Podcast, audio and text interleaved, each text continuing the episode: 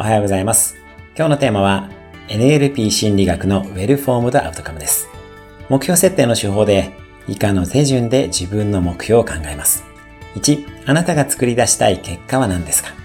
?2、その結果が手に入ったことはどのようにしてわかりますか ?3、その結果はいつどこで誰と作りますか ?4、その結果が得られるとどのような良い影響、悪い影響がありますか ?5、その結果を手に入れるために役立つすでに持っているリソースは何がありますか ?6、その結果を手に入れるのを止めているものは何でしょうか ?7、その結果を手に入れることはあなたにとってどんな意味がありますか？周りにとってどんな意義がありますか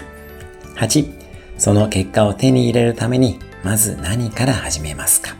というものになります。ぜひこの手順で改めて目標設定をしてみてください。